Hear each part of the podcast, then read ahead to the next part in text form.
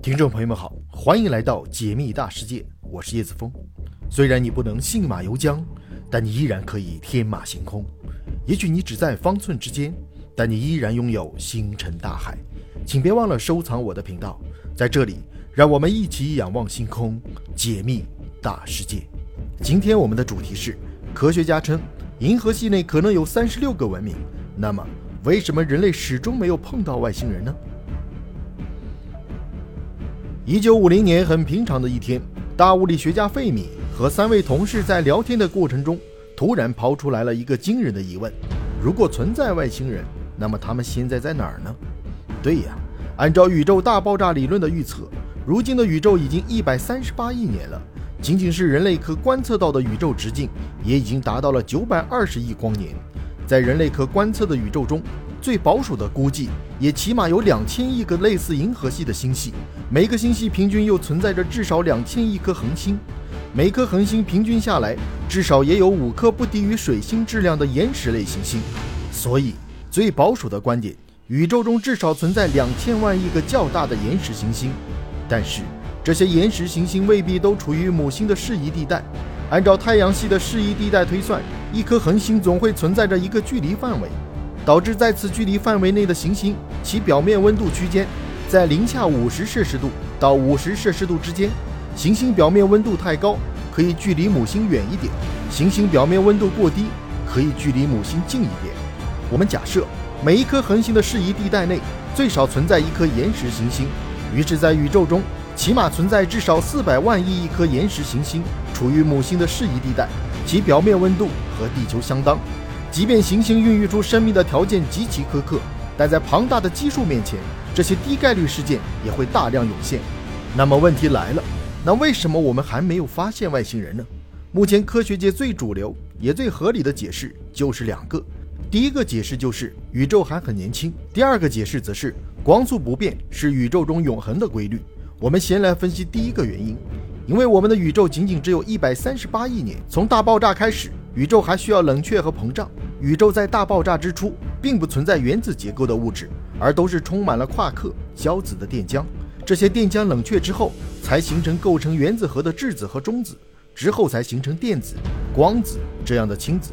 有了电子、质子和中子之后，物质才有形成原子的条件。这一过程。大概在大爆炸七万年内完成之后，才是原子时代。氢原子和氦原子形成的时间，大概是在大爆炸后的三十七点七万年后。宇宙中有了氢原子之后，才在引力的作用下聚合在一起。其聚合的过程就会逐步形成恒星的前身，也就是未开启氢核聚变之前的引力聚合过程。在漫长的氢原子聚合的过程中，由于恒星还未开启核聚变，所以宇宙几乎没有光。这一时期也叫黑暗时期。但是很快，氢原子在引力的作用下不断朝向核心地带坍塌，导致核心地带发生核聚变，从而释放光和热，宇宙从此被点亮。这就是最早期的恒星。二零一五年，根据欧空局的普朗克望远镜的数据分析，最早一批的恒星发生在大爆炸之后的五亿到六千万年。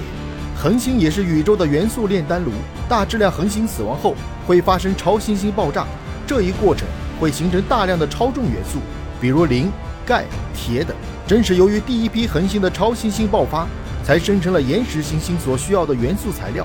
但由于第一批恒星的质量很大，导致寿命极短，基本上在数千万年内。即便这一时期存在着少量的岩石行星，但是也难以诞生生命，因为母星基本都不稳定，寿命极短。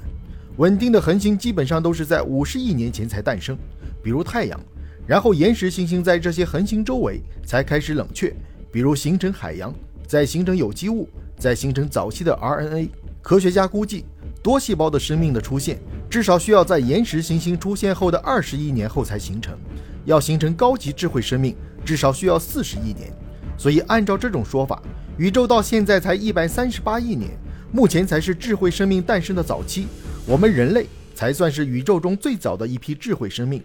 按照宇宙演化的规律。宇宙大概在五十亿年后才会大规模的爆发出智慧生命，那时候人类将成为永恒的历史，甚至连存在过的痕迹都会被抹去。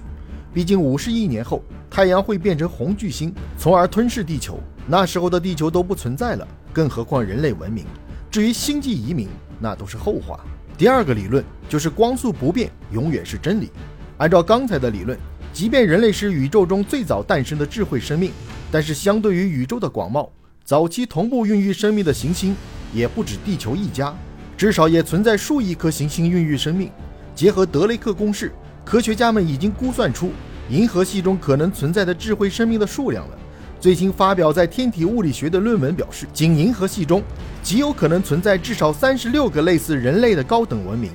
其中还存在着比人类文明提前数年的文明。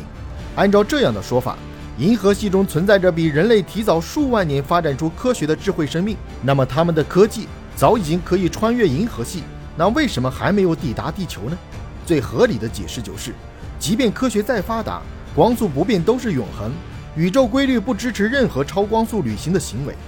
一亿光年对所有智慧生命来说都是无法跨越的距离桎梏。